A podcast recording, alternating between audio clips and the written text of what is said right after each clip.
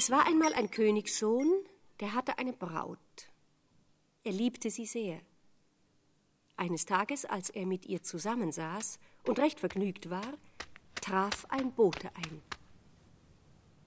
Euer Vater liegt todkrank da nieder und wünscht euch vor seinem Ende noch zu sehen. Da sagte der Königssohn zu seiner lieben Braut. Ich muss nun fort und muss dich verlassen. Damit du mich nicht vergisst, gebe ich dir diesen Ring. Und wenn ich König geworden bin, komme ich wieder und hol dich in mein Schloss. Dann ritt er fort und galoppierte zu seinem Vater. Der alte König war sehr krank. Mit schwacher Stimme sagte er zu seinem Sohn Vor meinem Ende, liebster Sohn, habe ich dich noch einmal sehen wollen. Du musst mir etwas versprechen. Nimm die Tochter des Nachbarkönigs im Süden zu deiner Gemahlin. Der Sohn war so traurig über den herannahenden Tod seines Vaters, dass er, ohne nachzudenken, versprach. Lieber Vater, was du wünschst, soll geschehen. Ich verspreche es dir. Wenig später schloss der König die Augen und starb. Ein paar Tage darauf wurden Boten in alle Orte des Königreiches geschickt, die sich durch eine Glocke Gehör verschafften und laut ausriefen Der Sohn des alten Königs ist hiermit zum König ausgerufen. Die Trauerzeit ist vorüber. Nun musste der junge König auch das Versprechen halten, das er seinem Vater auf dem Sterbebette gegeben hatte. Und er sandte einen Freund ins Nachbarreich im Süden, um dort um die Königstochter für ihn zu werben. Der König des Südens war einverstanden und so wurde die Verlobung bekannt gegeben. Die erste Braut des jungen Königs hörte von der neuen Verlobung ihres Bräutigams. Sie ging zu ihrem Vater. Lieber Vater, über die Untreue meines Bräutigams gräme ich mich so, dass ich fast vergehe. Sei nicht traurig, liebes Kind, und wenn du dir etwas wünschst, so sollst du es haben. Ich wünsche mir elf Mädchen, lieber Vater. Von Angesicht, Gestalt und Größe sollen sie mir völlig gleichen. Den Wunsch kann ich dir wohl erfüllen, liebste Tochter.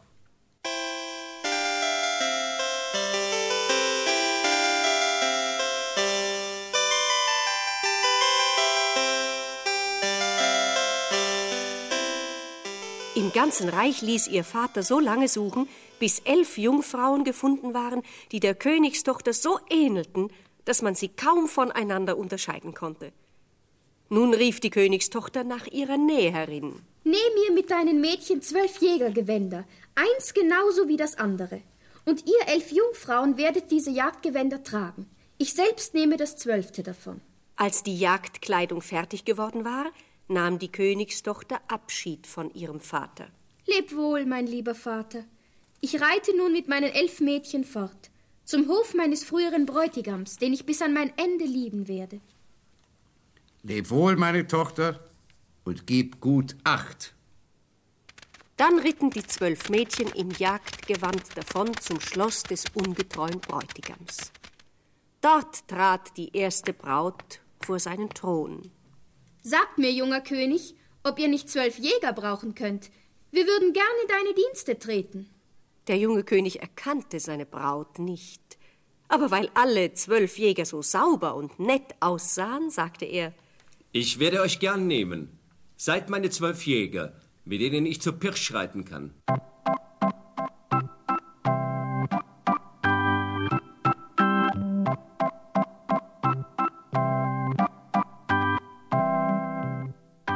Der junge König hatte auch einen Löwen.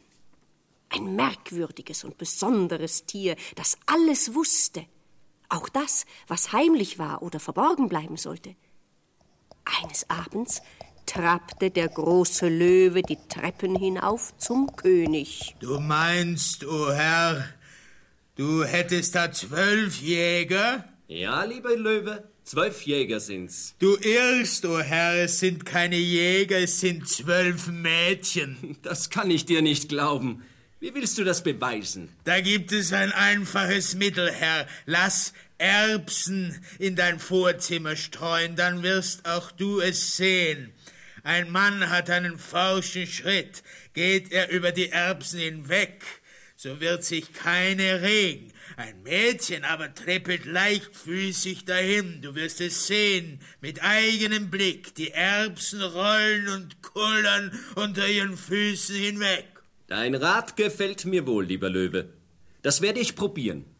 Und der König ließ die Erbsen auf den Boden des Vorzimmers streuen. Er hatte jedoch einen Diener, der den zwölf Jägern sehr ergeben war. Nach den Worten des Königs lief er zu ihnen hin. Ich darf es euch eigentlich nicht sagen, aber ihr sollt auf die Probe gestellt werden. Der Löwe behauptet, ihr werdet kein Jäger, sondern Mädchen. Ich danke dir für deine Warnung. Und ihr, meine elf Mädchen, tut euch Gewalt an.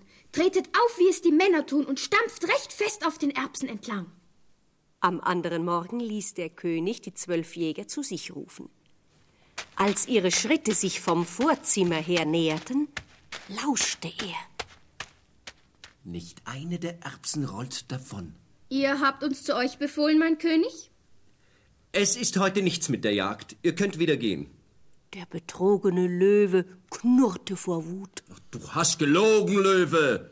Die Jäger gehen nicht wie Mädchen. Sie treten auf wie wahre Männer. Sie haben sich verstellt, denn sie wussten, dass sie von dir auf die Probe gestellt werden. Sie haben es vorher gewusst, damit du mir aber glaubst, schlage ich dir noch eine zweite Probe vor. Lass zwölf Spinnräder holen und im Vorzimmer aufstellen. Und wenn sie kommen, werden sie stehen bleiben und sich daran freuen. Du wirst es sehen. Das tut kein Mann. Dem König gefiel dieser Rat des Löwen, und er ließ die Spinnräder holen.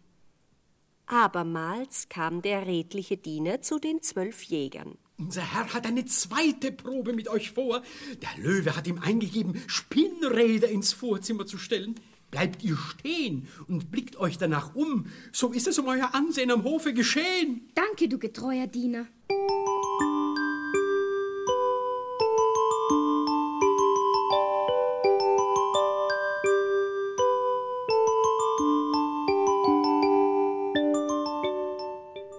Am anderen Morgen ließ der junge König seine zwölf Jäger zu sich rufen.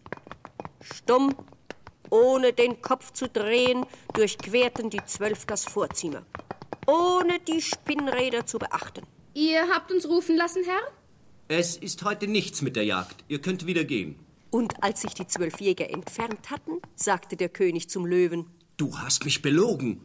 Sie haben die Spinnräder nicht angesehen, nicht beachtet. Das tun nur Männer. Sie haben gewusst, dass du sie auf die Probe stellen willst, Herr. Absichtlich haben sie nicht hingesehen. Löwe, ich glaub dir nicht mehr. Und wieder begleiteten die zwölf Jäger ihren jungen König zur Jagd. Je öfter sie zusammen jagten, desto lieber gewann der König seine Jägerschar. Eines Tages galoppierten sie gerade hinter einem flüchtenden Hirsch, als ein Bote auf seinem Ross herangesprengt kam. Eure Braut zieht mit ihrem ganzen Tross heran, o König! Als die richtige Braut des jungen Königs im Jägerkleide diese Botschaft hörte, tat sie ihr so weh, dass sie bewusstlos aus dem Sattel fiel. Mein lieber Jäger, was ist mit dir? Der König sprang von seinem Pferd, beugte sich über den im Gras liegenden Jäger und zog ihm die Handschuhe von den Händen. Da erblickte er seinen eigenen Ring, den er seiner ersten Braut über den Finger gestreift hatte. Mein Ring am Finger dieses Jägers? Lass dich genau anschauen. Der junge König streifte dem Jäger den Hut vom Kopf und erkannte seine erste geliebte Braut.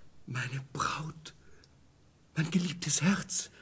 Der junge König war so glücklich über das Wiedersehen, dass er sie küsste. In diesem Augenblick schlug sie die Augen auf. Du bist mein und ich bin dein. Kein Mensch auf der Welt kann das ändern. Du hast recht, meine Liebste. Dir habe ich mein Wort zuerst gegeben. Mein Vater wird es mir verzeihen, wenn ich dir das gegebene Wort nicht brechen kann. Du wirst meine Königin. Dann rief der König nach dem reitenden Boten und befahl Reite der fremden Prinzessin entgegen und bitte sie in meinem Namen ohne Groll in das Reich ihres Vaters zurückzukehren. Sage ihr, ich habe schon eine Gemahlin. Und sag ihr auch noch etwas. Wer einen alten Schlüssel wiederfindet, der braucht den neuen nicht.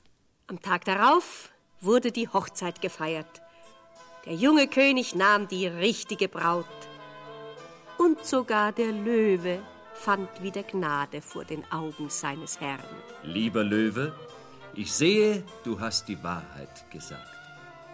Früher als ihr erkannte ich die Braut, o König. Nun werdet glücklich und seid zufrieden.